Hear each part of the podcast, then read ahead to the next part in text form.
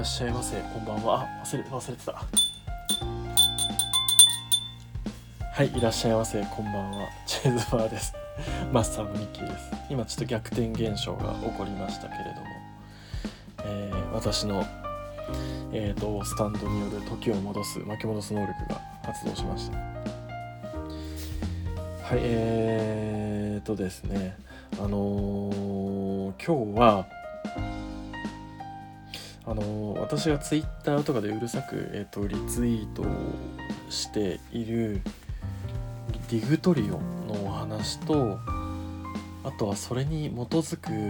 えーと、おかそのチープシックアンファッションっていう話をしたいと思います。えーとまずあの、ディグトリオというポッドキャストの番組をご紹介をしたいと思います。ドハマりして今日も聞いてるんですけど聞いてたんですけどあのー、新潟の農家兼トラックメーカーのブリングバックさんヒップホップだったりまあそのブレイキンのダンサーでもあります。であのー、消防士の佐藤さんとトラックドライバーの鍋さんっていう3人が忙しい現代人のためにえっ、ー、とまあ流行ってるとかトレンドネタとかなんかそのジャズとか、えーと、マリファナとか、えーとシティポップとかなんとなく知ってるけどちゃんとしなかったみたいな話をまあえっ、とみんなになり代わって、えっ、とディグりまくりそれを40分にまとめて紹介してくれるという神番組がございますと。でもうそれだけでえっ、ともう大変あの楽しく聞かせてもらってるんですけどさらに言うと私と同郷の新潟のご出身3人ということであの新潟ってまあ私が語弊があるかもしれないですけど新潟ってやっぱりそのこれといったそのババーンと出てくるものがないんですよね。あるとしたら渡辺謙さんとかね最近は DJ 松永さんとかいらっしゃいますけど、まあ、観光地だったり文化でカルチャーであったりとかなかなかババンとくるものがなくて私の中でもう本当にディグトリオっていうのはそのもうババンとあのー、まあ、突き抜けてくれるんじゃないかっていうような、まあ、才能というか、まあ、発信内容をしている方々だと私は勝手に思っておりますと。はい。で、まあね、ご本人たちはその YouTube とかそういう TikTok とかそういうのはなんかあんまり、えー、とやらなくていいみたいな感じのことをおっしゃっていたので、まあそれはなんかその、私は勝手にね、そういうのも使って突き抜けてほしいなと思うんですけど、まあまあ、あの、それはまあ別の話なので置いといて。で、もう本当にあのディグトリオさえ流していればランニング中お散歩中移動中とかもなんかそこが楽しい空間に私はなるんですよね。理由は内容がすごく濃くてかつ自分が知りたかったような内容なのでなんか1回じゃ足りないんですね。1回じゃちょっと覚えきれない、えーと、把握しきれないので何回も何回も聞いてちゃんと内容をえっ、ー、とまあ自分で、えーと噛み砕いて消化もしたいですし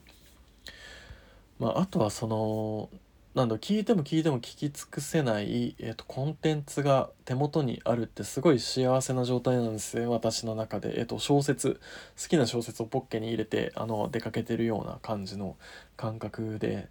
すごく楽しいですと。でねあのポッドキャストウィークエンドではブリングさんと直にお会いさせていただいてでかつそのブリングさんがねあの他に農家農家のあのラジオもえっ、ー、と小九郎お兄さんっていうあの名前で、えー、とやっていてなんかもともとそのどんぐり FM とかゆとたわとかといろんなねポッドキャスターさんと交流があるんだなっていうことをなんか初めて知りました。その場でもえっ、ー、とブリングさんがトラックを流してゆとたわがえっ、と歌ったりとかっていうことを知ってました。で私とえっ、とね夏目ぐさんはなんかその準備をバタバタちょっと一瞬するみたいな。はい。えーとでえっ、ー、とそうですね。であのー、特に私が聴きまくったのもシティポップの回。シティポップは何ぞやっていう話があってもうこれは是非あの、聞いてほしいんですけどシティポップってね日本から生まれた音楽で今それがその2014年とかぐらいから世界でじわじわ人気が出てきて外国の DJ さんが使ったりとか音楽オタクたちがなんかそれサンプリングしたりとかしてまたさらに日本に戻ってきてでそういう関係でサチモスとかねあのー、今のまああの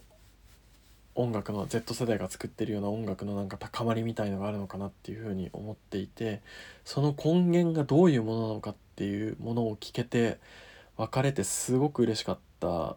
し納得感あったしさらにそっからその渋谷系にシティ・ポップが廃れて渋谷系とかに流れていく流れとかでさらに言うとそのさっき言ったようなサチモスとかセロっていうバンドに受け継がれていくような流れの話を、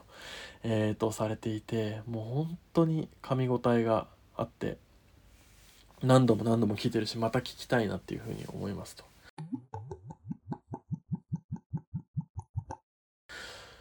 でそれとは別に今日あの前工場が長かったんですけれども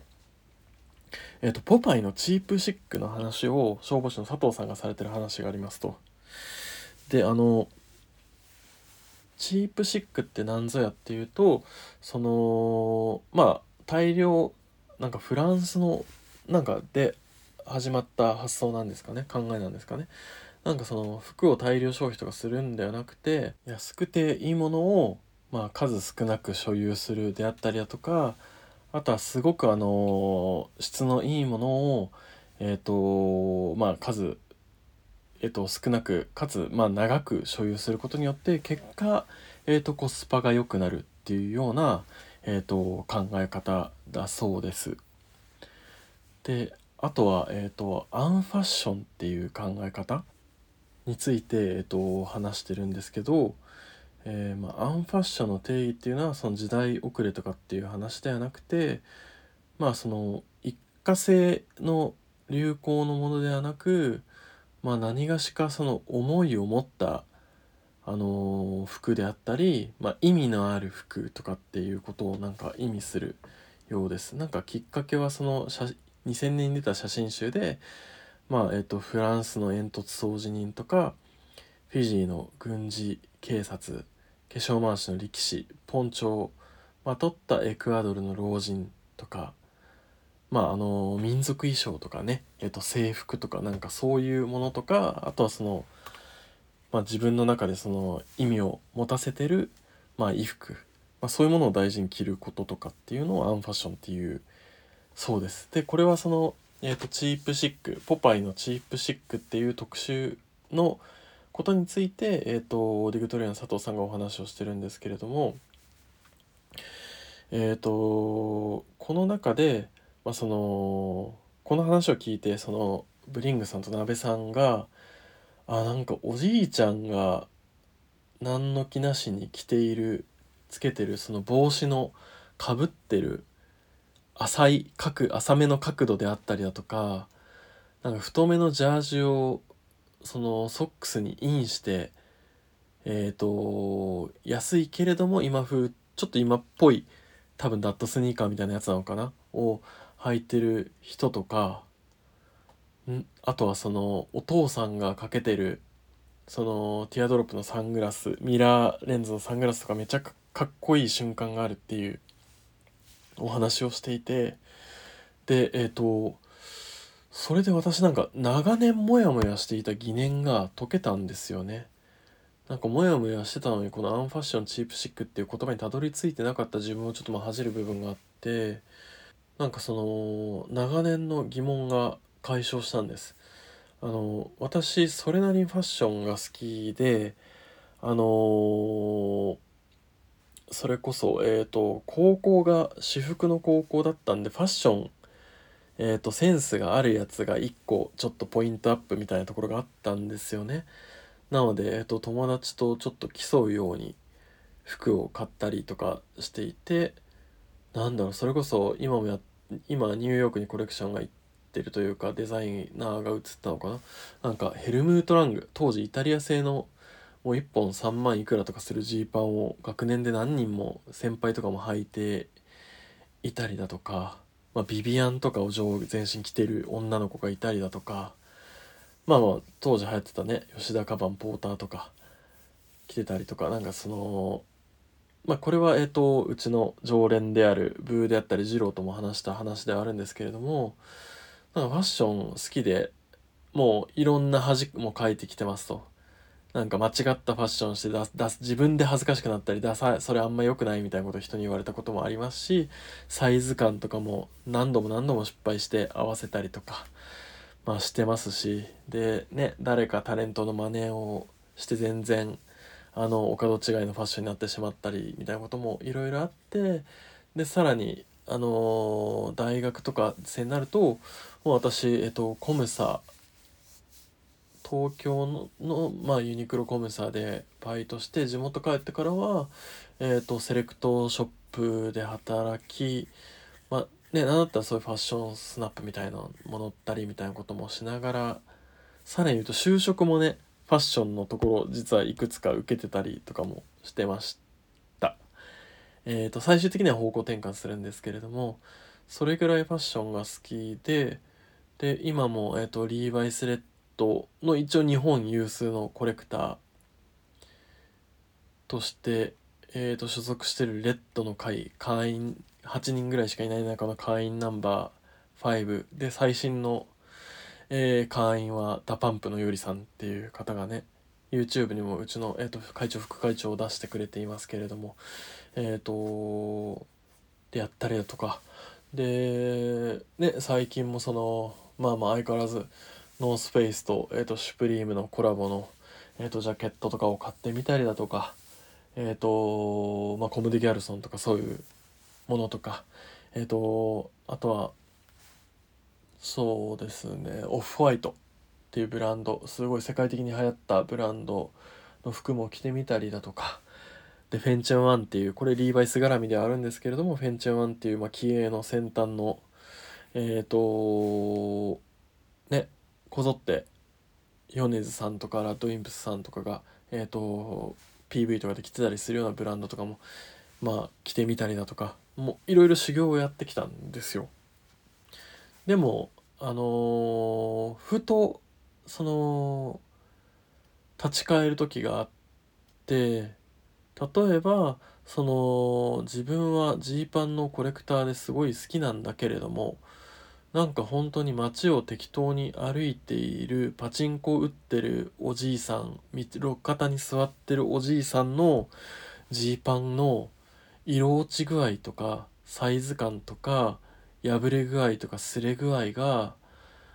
めちゃくちゃかっこいいな。これでいいじゃんって思う時があったりだとか。あとはそれこそ自分自身が旅先に旅に出る時って、まあ、本当にそぎ落とされるわけなんですよね。あのそれこそ、えーと、バックパックで2ヶ月とか旅をする時ってほんとちょっとでもあの重荷は増やしたくないというか。なので軽くて乾きやすい本当にえっ、ー、とブックオフオフハウスみたいなところで買ってきた500円のチノの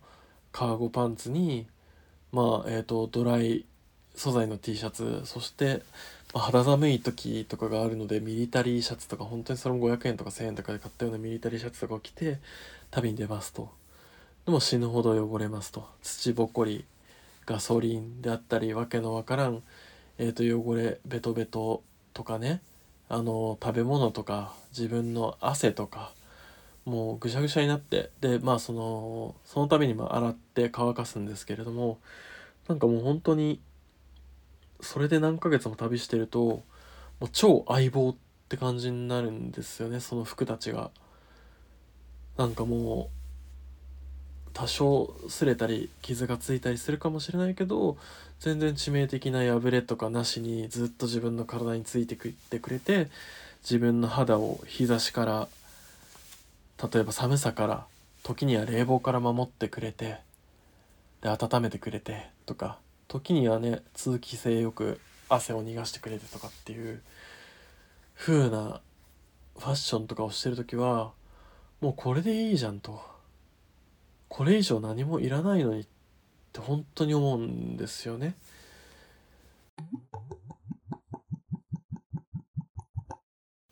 まああの日本にね帰ってきてしまったら、まあ、またその着飾ったファッションをしてしまうんですけれども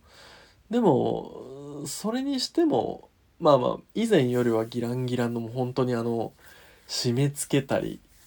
ねあの動きにくかったりうっ血したりとかって無理してまでファッションっていうのはしなくなったんですけれどもあとギラギラすぎるっていうのも逆に恥ずかしいからやらないようにってなってきてるんですけどこの気持ちの正体は何なんだろうっていうふうにずっと考えてきて喋ってもいたんですけどそれがこのディグトリオのあのチープシックの話を聞いてまあすっと腹に落ちたんですよね。やっぱり安いものであったり、まあ、質のいいものをまあ長く大事に着るっていう考えであったりだとかあとはその意味のあるものを着るとかあとはそのその機能美の例えばね制服とか、えー、と民族衣装とかもそうなんですけれども、まあ、何らかの、えー、と宗教的な意味であったり制服に関してはもう技術あの本当に機能面ここに、えー、と何物を入れてとかここに何々を引っ掛けてとかっていうような機能面機能美から来た、まあ、形とかっていう、まあ、ものがね最終的には行き着くものなのかなっていうところとあとは何よりもそこにはやっぱりかっこつけるまあかっこつけるかっこ悪さみたいなねところがあったんだ。だからかっこつけてないおじさんおじいちゃんみたいな人たちはかっこいいんだと。でもそれも不思議なもんで若者がそれをやっているとただだらしなく見えたりとかする部分もあるんですけどもそれはもしかしたらあのー、まあ年季というか年季年を得た深みみたいのが、まあ、着方とかにも本人自体にもまあ積み重ねてくるからもしれないんですけれどもああこれはもうかっこつけてないかっこよさであったり意味のあるかっこよさなんだなっていうことをこのポパイのポパイのチープシックを紹介したディグトリアの、あのチープシック会で、えっと、思い知るというか合点がいく、はい、ことになりました。もうね今もう本当に自分の部屋のまあ2連ハンガーえっ、ー、とねクローゼットに本当にもうぎゅうぎゅうに今見てるだけでも嫌になるぐらいぎゅうぎゅうに服が入っていてまあ一つしょうがないのはまあリーバイスリーバイスレッドのコレクターであるということとあとはまあそのちょっとスーツとまではいかないけどオフィスに、えー、と着ていくようなものであったりっていうのがあとはそのファッションの服っていうまあもう3つが積み重ねているのであんまりちょっと自分を責めないであげたいなとは思うんですけれどももう究極はもう本当にジーパン1本2本ジャケットとかねブルゾン1個2個とかで本当はいいんじゃないかみたいなそんなにあれも彼も求めなくてもよかったのにっていうようなねところにいつかはいつかはたどり着ければいいなぁなんていうふうには思います。ね。同時にもううん。やっぱりまあリーバイスレッドのコレクターやってる時点でそこはもうもうどうしようもないんだろうな。っていうところはねあるんですけれどもなんかできる限りできる限り意味のない服っていうのはまあ減らしていこうかなっていうふうには思います。ね。あの何の飾り気もない機能だけを求めた旅支度旅のいでたちの服であったりだとか制服ね鉄工所のおじちゃんとかの制服作業着がめっちゃかっこよく映るなみたいなねところとか履き古したジーパンの美しさとかね。なんかそういう境地にいつかはたどり着ければいいななんて思います。はい。えー、ジェズバーツイッターやっておりますので、ぜひともフォローよろしくお願いします。えー、ポッドキャスト各種プラットフォーム、アンカー、スポティファイ、アップル、アマゾン、グーグル、で配信しておりますので、ぜひともサブスクの方よろしくお願いします。えー、DM も Google フォームであったり、えーと、Twitter の DM で、えーと、DM からのお便り待ってます。はい、えー、それではまたのご来店をお待ちしております。ジェズバーでした。